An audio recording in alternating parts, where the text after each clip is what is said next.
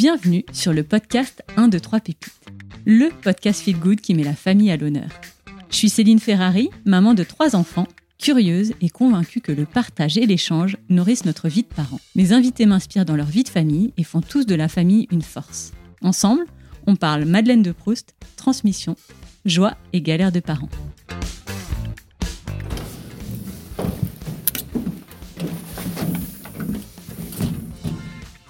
Allez, en route pour aller interviewer Laurie, la plus cinéphile des mamans.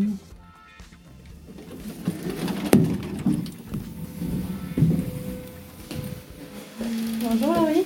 Tu veux que mes chaussures euh, Non, non, t'inquiète pas. Non c'est pour nous, parce qu'on va rester là. Ça, c'est mieux ici. ça va, ça va, tu penses qu'il il est parti pour sa sieste chance, hein, Chabella. Une fois qu'il dort, il dort, hein? Bon, écoute, j'ai besoin de 2-3 minutes pour m'installer, mais ce Ouais, sera ouais, pas long. Et toi, tu dois finir à bon. 4 heures pile, c'est ça? Ouais, bah sans... si t'as tout ce qu'il te faut 5 minutes avant, c'est top. Aujourd'hui, face à moi, et pour mon plus grand plaisir, Laurie Choleva, animatrice télé et radio. Autant vous dire que c'est un peu impressionnant d'avoir en face de moi une personne talentueuse qui exerce un métier qui me fait tant rêver. Laurie, quand elle ne parle pas au micro d'un, deux, trois pépites, c'est surtout sur Canal Plus et Europe 1 que vous la trouverez pour parler cinéma. Ce que l'on sait moins d'elle peut-être, c'est qu'elle est également productrice, elle a sa propre boîte de prod, et côté perso, elle est maman de deux enfants de 2 et 4 ans. Ayant sorti récemment un chouette livre sur le cinéma pour les enfants, les 100 films coup de cœur à avoir vu avant 10 ans, j'ai eu envie de la mettre à l'honneur. Alors aujourd'hui, on va parler d'un de ses rôles préférés, celui de maman, de ce livre pépite et bien sûr de cinéma. Bonjour Laurie, Bonjour. ça te va comme intro? Merci. Bah, c'est trop gentil surtout. J'ai pas écorché ton nom, non, on en parlait tout à l'heure. Tout parfait. Et euh, je te remercie d'être euh, à mes côtés. Avec grand plaisir. Alors j'ai une, une tradition dans mon podcast, je Mhm. demande toujours la Madeleine de Proust de mes invités, une façon de plonger dans l'enfance. Ma Madeleine de Proust, euh, ce serait de manger la, la pâte crue euh, des gâteaux. Voilà, c'est mon petit Ah. truc de l'enfance que. euh, D'ailleurs, ma mère, il y, a trop- il y a deux jours, a fait un gâteau pour mes enfants. Et donc, elle a amené le gâteau à la maison pour les enfants. Et moi, elle m'a amené un petit gobelet en plastique. Et elle m'a dit voilà, voilà la pâte crue. Mais non, Et ouais, c'est mon petit truc, euh, c'est mon petit péché mignon euh, que j'ai gardé de l'enfance. euh, J'adore ça. Ah bah là j'imagine la Laurie 5 ans qui racle le fond de, Ouais, du petit saladier pour goûter ça. complètement. Merci pour ce partage. Est-ce que pour donner un petit contexte, tu peux te présenter euh, ta petite tribu? Oui, bien sûr. Ma petite tribu, c'est forcément Rose et Nils qui sont donc mes enfants. Rose qui a 4 ans et Nils qui a 2 ans et demi. Mon mari euh, Grégory, ma mère Sylvie et mon frère David. Voilà, ça c'est vraiment ma petite garde rapprochée euh, du quotidien. Génial, c'est vrai que c'est marrant parce qu'on me présente pas souvent euh, quand je pose cette question. On- n'élargit pas au-delà du cercle vraiment euh, cellule familiale, donc je trouve ça très joli. Bah, c'est vrai que euh, on est très très proches, très soudés et ils m'aident beaucoup aussi au quotidien avec avec mes enfants et j'ai cette chance d'avoir une proximité géographique avec ma mère et mon frère. On habite dans le même quartier et pour mes enfants c'est vraiment une chance énorme parce qu'ils ont leur mamie et leur tonton quasiment au quotidien avec eux. Génial. Donc voilà. Pas tous sous le même toit, mais presque. quoi. Ouais, exactement. J'ai une euh, question de curieuse. J'ai envie de savoir euh, comment t'es tombée dans la marmite du cinéma et puis euh, aussi de l'animation, du coup, télé-radio. Alors, euh, la marmite du cinéma, c'est vraiment mon frère. C'est lui le premier cinéphile de la famille et c'est lui qui m'a euh, qui m'a fait découvrir le cinéma, aimer le cinéma et qui m'a montré beaucoup de choses. Ensuite, la télé, c'est arrivé un peu par hasard parce que je faisais mes études de droit et euh, des castings à côté de pubs et autres. Et donc, je suis arrivée sur la chaîne Ciné Cinéma, Frisson à l'époque, pour chroniquer les films d'horreur. Et puis ensuite, de fil en aiguille, on m'a proposé de participer au lancement de la TNT à l'époque et d'aller sur la chaîne qui s'appelait euh, Direct 8, qui s'appelle C8 aujourd'hui. Et puis voilà, je me suis formée, j'ai appris plein de choses. Donc j'ai eu ma maîtrise de droit et j'ai décidé ensuite de ne pas passer le concours du barreau et de rester à la télé. Et, euh, mais voilà, les choses me sont quand même un peu arrivées euh, par hasard aussi. Je les ai pas vraiment cherchées. J'aimais ça, mais j'aimais aussi mes études de droit. Et, mais quand j'ai commencé à travailler sur Direct 8 à l'époque, c'était quand même la création d'une chaîne. Et puis c'était la création de la TNT. Donc euh, aujourd'hui, ça nous paraît naturel, mais à l'époque, c'était fou. Et j'ai appris beaucoup de choses. J'ai appris le métier de journaliste. j'ai fait de la presse écrite, je programmais mes émissions, je les produisais, je les, je les, je les montais intégralement. Et donc, je me suis sentie quand même assez forte pour me dire que j'apprenais euh, vraiment un métier dans sa globalité. Et donc, euh, c'est ça aussi qui a fait que je suis restée à la télé. C'est que je me suis dit, bon, voilà, allez, je suis journaliste, je suis animatrice, mais bon, demain, je peux être productrice. Bon, je, je pourrais, je pourrais m'en sortir. Donc, je suis restée. Et euh, tu es rentrée par le, le thème du euh, film d'horreur. Mhm. Donc, c'est ça que ton frère te, faisait découvrir? Oui, complètement. Mon frère euh, est un fan, fan, fan de films de genre, de films d'horreur. Il m'a montré beaucoup, beaucoup de, de- de films d'horreur assez jeunes.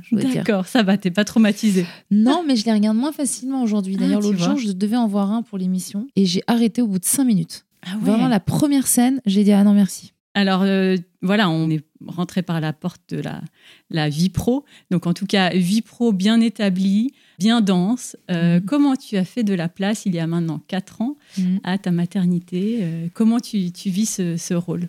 Ben, j'ai vraiment fait toute la place dont elle avait besoin parce que j'attendais ça depuis longtemps et que je, je- c'était plus important que tout. Mais c'est quand même un tsunami hein, de, devenir, de devenir parent. Et j'avoue que euh, on n'est jamais vraiment préparé finalement à ce changement de, vie et ça recentre tout. Enfin voilà, ça recadre tout. Bon, ma fille, ça a été donc euh, un énorme tsunami et j'ai repris le, travail assez vite, mais ensuite, comme il y a eu le Covid, j'ai vraiment été, euh, j'ai vraiment pu en profiter et être, enfin vraiment me consacrer à mon rôle de maman. Et ensuite, ben, j'ai enchaîné avec mon fils 18 mois, 18 mois plus tard, qui lui vraiment est un bébé Covid. Donc pareil, je suis restée euh, la première année de sa vie euh, complètement en fusion avec lui. Donc c'est sûr qu'après, c'est difficile de se remettre dans le rythme du travail. Et, encore aujourd'hui, euh, mes enfants, ils me manquent. Parfois, j'annule des rendez-vous parce que ça me manque trop et que j'ai vraiment envie d'aller faire la sortie de l'école ou, un spectacle avec eux. Enfin, voilà. Mais d'un autre côté, je pense que les enfants ont besoin aussi d'avoir une maman épanouie, qui a des choses à raconter, qui fait des choses. Donc euh, voilà, je, suis très contente d'être une maman active et de, travailler. Mais c'est difficile de tout concilier. euh, voilà, d'être une femme, d'être une mère, d'être une employée, d'arriver à tout faire. C'est on a une charge mentale. En fait, voilà, j'ai découvert vraiment ce, ce terme à la mode, mais de la charge mentale. Et c'est vrai que c'est compliqué de, de gérer ça. Et alors, comment tu gères? En fait, j'ai pas de recette miracle. Moi, je m'en doute. Euh, avec mon mari, on on n'a pas de répartition des tâches. Euh, si je suis débordée, il fait. S'il est débordé, je fais. Si on est tous les deux débordés, on demande de l'aide. On essaye de se compléter, de s'entraider. Ah, toi, tu peux pas ce matin? Bah, attends, moi, moi, je vais me débrouiller. Ça, je peux décaler. Ok, bah, un coup, c'est lui, un coup, c'est moi. Et ensuite, ouais, c'est au jour le jour. Franchement, moi, je suis pas très, très bien organisée, donc je peux vraiment pas donner de conseils. Ma priorité, c'est toujours euh, bah, le bien-être de mes enfants, d'essayer que, euh, voilà, de- d'être là pour le coucher, d'être là pour des choses qui me tiennent vraiment à cœur. Mais bon, il y a des ratés, il y a des. L'autre soir, par exemple, j'ai travaillé toute la journée, j'avais qu'une hâte, c'était de rentrer voir mes enfants. Même à la fin, euh, je speedais un peu le tournage. Bon, c'était pas très bien de ma part, mais je voulais vraiment les voir. Et je rentre, et en fait, je rentre à 18h30, 19h, la pire heure. Ils sont surexcités, ils sont insupportables, ils sont horribles. Et en fait, je me dis, bah, moi, j'ai attendu toute la journée de les voir. Au final, comme je suis trop crevée, j'ai pas de patience, donc je leur crie dessus. oui, donc oui, ça après- me parle complètement. Finalement, je les couche, mais pas bien. Mon fils, il était en larmes. Moi, après, je me retrouve sur le canapé en train de pleurer. Et je me dis, mais euh, en fait, on fait tout mal alors qu'on veut tout faire bien. Ouais. C'est ça aussi, voilà. C'est ces petites choses, en fait, qui sont difficiles quand on est parent. C'est qu'on se remet en cause tout le temps. Moi, c'est vraiment ce qui est de plus important pour moi. Mais bon, la réalité, c'est que parfois, on est fatigué, on est stressé, on est, Mm, on n'est pas euh, dans- dans, Disponible, en les meilleures fait. disponibilités Mm. pour nos enfants. mm. Et, euh, et voilà, bon, c'est des petits ajustements. Donc à chaque sûr. fois, j'essaye de me remettre en question, de beaucoup euh, parler, de beaucoup extérioriser et d'essayer de faire au mieux pour eux. Mais mon moteur, je dirais, c'est vraiment voilà, qu'est-ce que, comment je peux bien organiser ma vie pour que mes enfants y soient bien. Et euh, dans votre petite famille à quatre, euh, est-ce que vous avez un rituel de famille propre à votre petite tribu? Euh, oui, en fait, nous, vraiment, avec mon mari, les week-ends sont, sont dédiés aux enfants. Donc, euh, on passe tout notre temps avec les enfants. On va voir des spectacles. En plus, maintenant, c'est chouette parce que mon fils, il peut aussi voir les mêmes spectacles. Parce que jusqu'à maintenant, il était quand même encore petit, mais maintenant, il a Mhm. deux ans et demi, il tient. Là, le week-end dernier, on les a emmenés au cirque. Tous les dimanches midi, on fait un petit restaurant avec eux. D'accord. Ça y est, maintenant, Ah ils ouais. tiennent à table, ils aiment bien, ils ont leur petit rituel. On les emmène au parc, enfin, rien d'extraordinaire, mais c'est pour eux. Le week-end, c'est vraiment pour eux. Voilà. Donc ton rituel, c'est vraiment le temps du week-end, c'est le temps de la famille, euh, tous les quatre, quoi. Oui, c'est d'être tous les quatre. euh, c'est euh, de se regarder un petit Disney le dimanche matin, Ah bah, d'aller on au va en parc. parler bien sûr de, de la Ouais, place du cinéma dans ta famille. forcément, d'aller au parc, euh, d'aller se faire un petit resto, de d'aller se faire une expo, de, de s'aérer et vraiment de rester ensemble le plus possible. Et alors justement, la place du cinéma dans ta famille, ça donne quoi? Ben, en fait, bon, ils étaient petits jusqu'à maintenant. Et Bah tout oui. le questionnement, c'est est-ce qu'on les met devant les écrans, est-ce qu'on les met pas devant les écrans? Déjà, moi, j'étais pleine d'idéaux. Je m'étais dit, euh, je résisterais euh, à la télé, aux écrans. Bon, bah, évidemment, j'ai pas du tout résisté très longtemps. Donc, euh, bon, maintenant, ma grande fierté, c'est que j'arrive à l'enlever la semaine. Donc, ils ont le droit que le week-end. Mais avec le Covid, voilà, pendant le Covid, j'avais clairement glissé. Et donc après, c'est à quel âge on peut commencer à transmettre sa passion? Euh, Est-ce que c'est, enfin voilà, moi je suis pas pour les laisser toute la journée devant la télé, euh, mais en même temps, euh, je pense qu'il y a du bon aussi dans bon dans le cinéma, dans les Disney, dans, plein de choses. Nous, on a grandi, on a une génération télé, on n'est pas demeuré pour autant, donc je pense qu'il y a quand même des, des- des choses à apprendre. Par exemple, Mickey, moi je trouve ça génial, Mickey pour les enfants. C'est hyper éducatif, il y a une super morale, les personnages sont, sont trop mignons, euh, il y a de la fantaisie. Enfin voilà, moi mes enfants, ils sont beaucoup de- devant Mickey et, je, suis contente de ça. Et donc oui, c'est pour ça aussi que euh, je me suis penchée sur la question de à quel âge, quoi, comment. C'est pour ça que j'ai pris aussi le conseil de, euh, de pédopsie.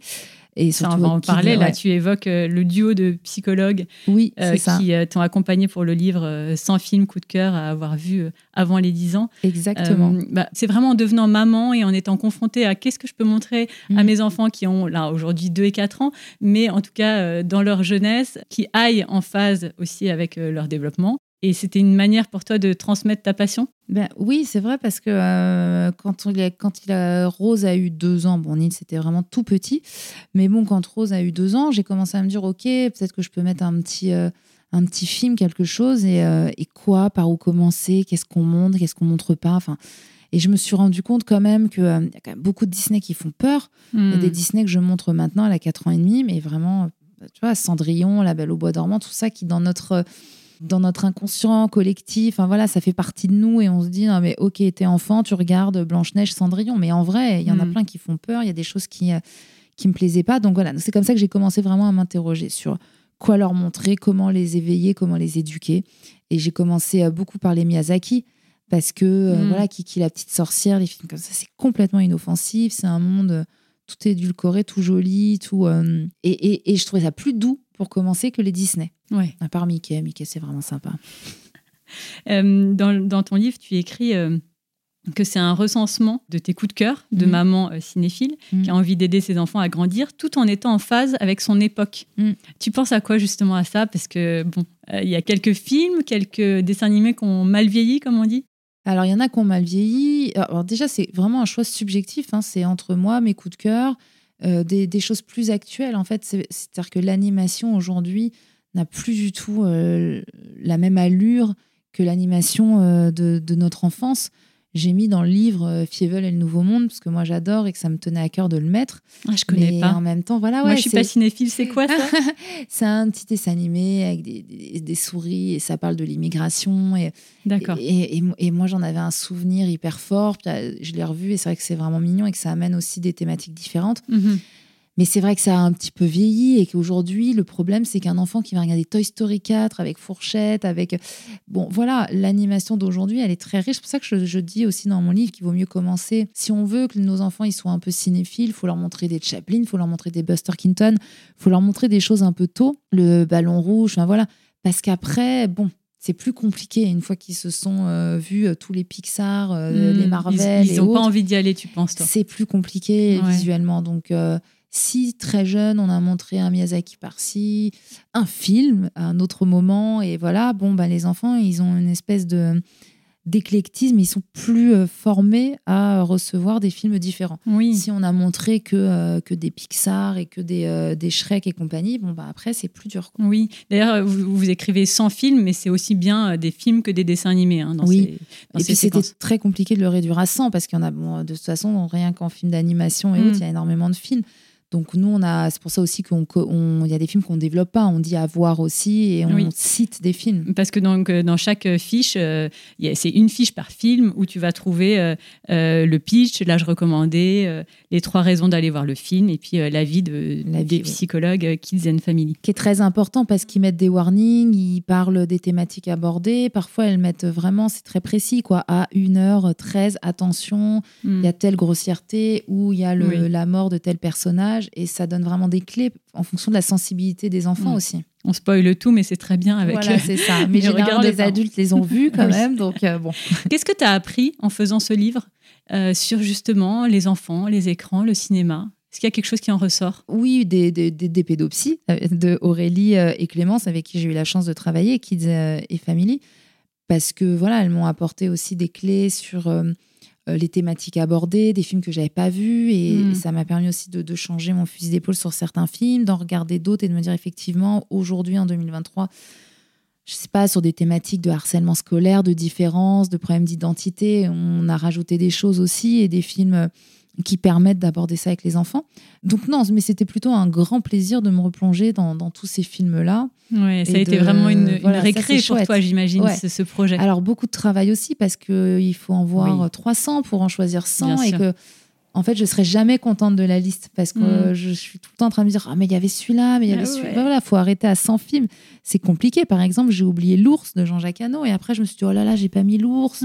et en même temps, euh, il y a La Scie, mais en même temps, il y a Belle et Sébastien, mais en même mm. temps, il y a Crin Blanc, mais en même temps, euh, il y a Sauvé Willy. Donc, euh, on peut pas tout mettre. voilà. Il faut, faire, des, choix. et c'est difficile. et choisir, c'est quand même renoncer, donc c'est compliqué. Ouais. La semaine dernière, moi, je pensais, j'avais un flash de mes bons souvenirs avec le film Beethoven. Donc, j'ai regardé. En effet, il y est. Je l'ai trouvé, la petite fiche. Et j'ai vu 6-7 ans, c'est parfait, c'est l'âge de mon aîné. Mm. Donc, euh, je vais lire attentivement le, la, double page. Et, euh, Après, c'est indicatif les âges, parce que, bon, même moi, mes enfants, il y a des films qu'ils voient, que j'ai recommandés pour plus tard. Mm. Je pense que chaque parent vraiment des enfants. sait un peu mm. ce que son enfant peut recevoir ou non. C'est pour ça qu'il faut lire un peu la double page. Et bon, vous pouvez vous arranger avec les âges. C'est pas, voilà, si j'ai mis 6 ans et que vous le montrez à 4 ans, la Terre va pas s'arrêter de tourner et votre enfant va pas être euh, euh, voilà, perturbé pour autant. Comment tu as choisi ce duo de Kids Family? Alors, ben, j'avais, j'ai eu la chance de connaître euh, Aurélie. Et puis, on m'avait parlé d'elle. Je les ai rencontrées euh, quand j'ai eu ma fille, parce que pareil, je me posais tout le temps plein de questions. Est-ce que je fais bien si je fais ça? Oh là là, mais si j'ai crié, est-ce qu'elle va avoir des séquelles pour plus tard? Mais au parc, elle veut pas, elle veut prendre la trottinette des autres copains. Comment je dois gérer ça? Donc, Donc elles t'ont accompagnée en tant que maman Elles m'ont accompagnée un petit peu en tant que maman. Et donc, euh, c'était évident pour moi de les prendre avec moi dans ce livre. C'était vraiment, pour moi, là, c'est elle la vraie valeur ajoutée de ce, hmm. livre. C'était euh, pour toi, en tant que maman, important de te sentir euh, épaulée, d'aller chercher de l'aide hmm. d'une personne extérieure et compétente, évidemment bah, Je ne l'ai pas du tout fait en amont. J'ai même pas fait les cours pour l'accouchement et autres. Je suis un peu allée en me croyant plus maligne que tout le monde. Et je me suis rendu compte que oui, il faut être accompagné. Il faut être accompagné et il faut pas avoir honte de demander de l'aide quand ça va pas. Il mhm. ne faut pas avoir honte de dire euh, que c'est fatigant un accouchement, qu'on peut être mal après, que c'est fatigant un bébé qui pleure la nuit, qu'on peut perdre pied. Moi, je suis ultra sensible, donc en fait, tout a une résonance disproportionnée. Mhm. donc là, j'ai très mal vécu les pleurs la nuit, euh, la fatigue, euh, voilà, de, mal faire, la peur de mal faire, mais en même temps, on fait mal parce que parce qu'on n'est pas parfait, on fait ce qu'on peut.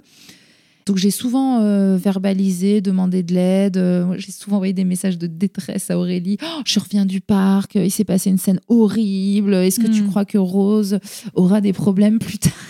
Oui, donc plutôt un petit peu angoissée quand même sur la peur de, ne pas bien faire ou d'avoir un impact sur ta fille. Après, il y a les mamans, après, il y, a les, y, a les autres mamans, il y a les bien-pensants, il y a... Euh, en fait, on nous, on nous balance tellement de, de choses on a l'impression euh, que avant que notre enfant il est trois, il est l'âge de 3 ans, si on n'a pas fait ça, si on a fait ça, oui, ça, ça une pression. Ça fou quoi. Il y a mm. beaucoup beaucoup de pression et aujourd'hui encore plus. Est-ce que cette pression s'est un peu relâchée avec le deuxième? Bah, Aujourd'hui, je me fais quand même plus confiance. Je me dis mes enfants, je les aime, euh, mon mari les aime, il n'y a pas de problème dans la famille.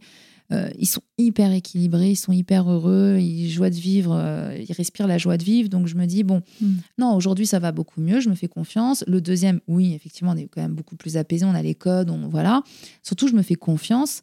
Et, mais ça m'arrive de me remettre encore en question, me hmm. disant mince, euh, j'ai dit ça devant lui, est-ce que c'est bien Et j'ai fait ça, est-ce que c'est hmm. bien Un petit peu à, voilà. à te refaire l'histoire. On mouline quand même un peu hein, avec les enfants.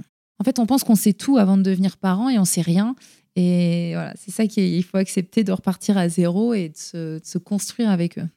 Tu me donnes un exemple où vraiment t'es tombé de haut. T'avais avais cette idée, puis en fait, pas du tout. C'est dur. Tu vois, typiquement, les, les écrans, je m'étais vraiment dit, oh, mais moi, il n'y aura pas d'écran.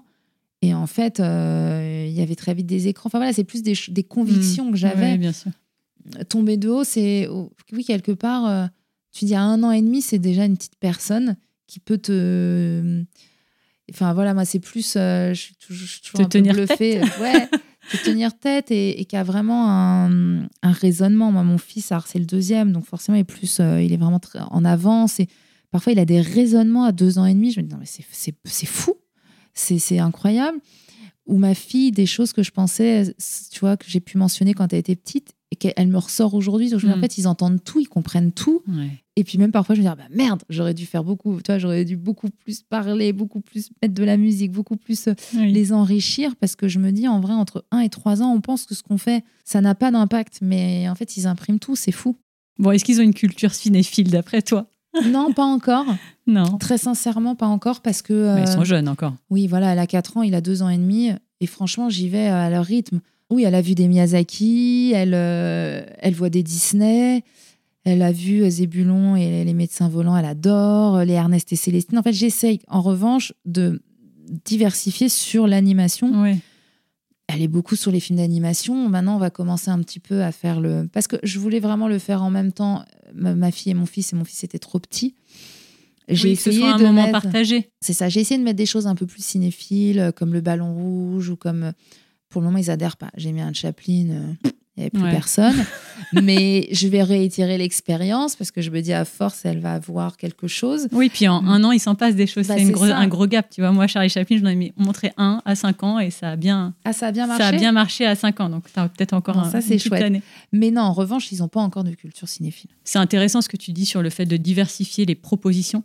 Parce qu'en fait, moi, je tombe assez vite dans le travers où j'ai pas trop le temps. Ok, je suis d'accord pour un petit 20 minutes. Et du coup, je mets un Netflix à l'arrache que j'aime pas, euh, Puis qui va être eux, un pas de le le patrouille même, ou je sais ouais. pas quoi. Et en effet, il va redemander le même. Et en fait, je suis un peu dans ce truc où, comme je, je suis quand même euh, assez contrôlante sur les écrans, je me dis, bon, bah, ok, 20 minutes. Mais du coup, ça me va un petit épisode un peu comme ça. Mm. Et j'ai un peu peur aussi en me lançant dans les films de me dire bon bah c'est une heure et demie, du coup c'est un temps d'écran long, alors que c'est tellement plus euh, nourrissant. Euh, Mais et tu puis peux si couper avant la un- fin. Oui, Parce qu'en fait, aussi. quand ils découvrent un film, ils veulent le revoir. Et le... Oui. Moi, par exemple, Vaiana, c'est leur passion absolue. Et ils le connaissent par cœur. Donc, en fait, parfois, je le lance et puis je l'arrête au bout d'une demi-heure. Je leur explique. euh, Ouais, ouais. Après, tu coupes. Ouais, ouais. Non, Mais mais, je pense que ton livre va beaucoup m'aider justement pour faire cette sélection, et c'est pour ça que je trouve que c'est une super. euh, Après, c'est pour ça que Mickey, c'est pas mal. Parce que c'est court. Tu as des formats courts. Tu as les Silly Symphony, c'est les petits courts-métrages Mickey. Eh ben, j'ai Les jamais textes- montré ça, tu Eh vois. ben, ça, Bon, c'est bah, vachement parfait. bien. Les Tex Avery aussi. Euh, Oui. Moi, je vais commencer un peu les Tex Avery, les, euh, les Tom et Jerry. Attends, Tom et les- Jerry, c'est Tex Avery? Non, c'est Tom pas. et Jerry, c'est. euh, Je crois pas que ce soit Tex Avery. Si Ouais. c'est Tex Avery, Tom et Jerry. Bon, bah, ça, ok. Ça, c'est fait. Ça, c'est pas mal. C'est quoi ton meilleur souvenir lié à la création de ce, ce livre? Mes échanges avec Aurélie et Clémence, parce qu'on avait une, euh, un groupe WhatsApp, et c'était très compliqué parce qu'en fait, on voulait tellement bien faire qu'à chaque fois, il y en avait une qui foutait la merde. Non, mais attendez, les filles, on n'a pas mis ça. Ah non, mais on est obligé de mettre un James Bond. Et là, on se rematait les James Bond, on n'avait pas le même avion, on faisait bouger la liste. Ou euh, voilà, on avait, on avait des listes. on- on- à chaque- parfois, on se rendait compte que finalement, il y a un film qu'on avait mis deux fois, donc finalement, il fallait reprendre des quatre. Bon, on a, on a galéré, mais en même temps, ça reste un super souvenir entre nous, d'échanges aussi, Mm. parce qu'on n'a pas toutes euh, la même, même regard. cinéphilie, et puis, ouais, et puis les mêmes souvenirs de jeunesse et autres. Donc, euh, non, ça, c'était très sympa. Ouais, c'était vraiment le choix des sangs qui Mm, devait être mm. laborieux puisque vous étiez quand même trois à Eh voir. oui. et que de regarder un film, ça ne prend pas deux minutes en effet. Non. Faut- tu ne mets pas en version accélérée. Quoi. Ok, très bien.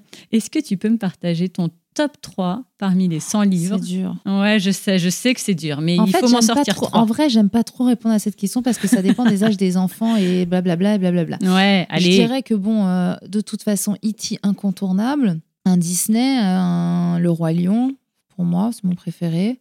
Mais mes enfants aiment beaucoup Vaiana. C'est vachement bien Vaiana parce qu'il n'y a rien qui fait peur aussi. Bon, mais voilà, un des deux ou un, Mi- un Miyazaki aussi, ça peut être, euh, ça peut être vraiment intéressant. Un Kiki la petite sorcière, mon voisin Totoro, euh, je vais en Mhm. dire plus que trois. Euh, et puis après, les aventures de Rabbi Jacob, qui est quand même génial à montrer aux enfants. Il faut que je m'arrête là. Mm, C'est bien. On va Bon, s'arrêter voilà. là.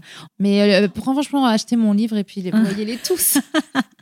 On entend le petit tut tut Oui, tut de il la tétouille parce qu'en fait, tétine, il s'est réveillé oui. de la sieste. Pas de Et problème, c'est un et podcast fait- famille, on peut Bah, pas, c'est ça, on et peut il- pas Et l'empêcher. nous, on appelle ça les screux-screux. Il fait des. Oh, Quand il est fatigué. Bah oui. Ah, tu fais des screux-screux, Ninou?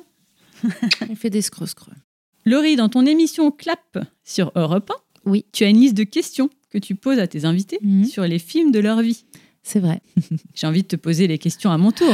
J'ai bien le droit. Ouais. c'est que moi, je, le- je leur envoie à l'avance. Hein. C'est vache, hein Mais toi, t'es complètement, tu baignes dedans. allez. Oui, mais c'est dur euh, de choisir. ouais, je vais te laisser euh, réfléchir entre Non, chaque. Et puis j'ai quelques ajouts, euh, quelques questions perso. Ok. Euh, Laurie, ta première grande émotion au cinéma? En fait, on n'allait pas énormément au cinéma déjà. J'ai plutôt découvert le cinéma à la télé, euh, bizarrement, parce qu'on était quand même une famille de cinéphiles et mon frère était, était très, très cinéphile. C'est venu beaucoup plus tard, mais j'ai quand même le sou... Je crois que Titanic a été l'un de... Mais bon, j'étais déjà ado, mais ça a été un gros souvenir fort de cinéma parce que mise en scène de James Cameron et... Enfin voilà, c'était le premier en tout cas film grand spectacle comme ça, grand film catastrophe que je voyais sur grand écran. Après, Bon, mes premières émotions, c'était des Disney, euh, des Bambi, des, choses comme ça que j'ai vues euh, au cinéma. Mais, mais Titanic, j'avais pris une première claque euh, vraiment de mise en scène. Meilleur souvenir de cinéma? J'ai un souvenir de, euh, de- de- d'une avant-première du film Le Concert de Radu Mihailinu, sublimissime au théâtre du Châtelet avec, euh, avec un orchestre symphonique sur scène. Et c'était vraiment un très très beau souvenir. C'était vraiment une très belle séance et euh, la mise en scène de, de, de Radu, euh, incroyable. Ce film m'avait énormément touchée. Et j'avais appris une mauvaise nouvelle en plus euh, familiale et donc il y avait vraiment beaucoup d'émotions. Enfin, c'était très fort quoi dans la salle. Le film que tu revois sans cesse Euh, Dirty Dancing. Après, il y en a plusieurs. Père Noël est une ordure, Love Actuel. Voilà, j'ai un peu mes, mes rendez-vous de fête de fin d'année. Mais bon, Dirty Dancing, c'est, c'est vraiment mon petit film de, de midinette. Le film que tes parents ont eu raison de te faire découvrir Euh, la liste de Schindler, que j'ai beaucoup de mal à revoir. Mais euh, voilà, ça, ça fait partie des films euh, quand même un peu, un peu fondateurs. Sinon, euh, les films du Splendide aussi. Là, les Père Noël, les bronzés, Ah oui, Père oui, Noël oui. est une ordure, tout ça. Le film incontournable à voir en famille Les aventures de Rabbi Jacob. Le film que tu as hâte de faire découvrir à tes enfants Les aventures de la la donc ils font toujours la même chose. Bah, le, euh, les films, le film que j'ai hâte de dé- faire découvrir à mes enfants, les Goonies. Les Goonies.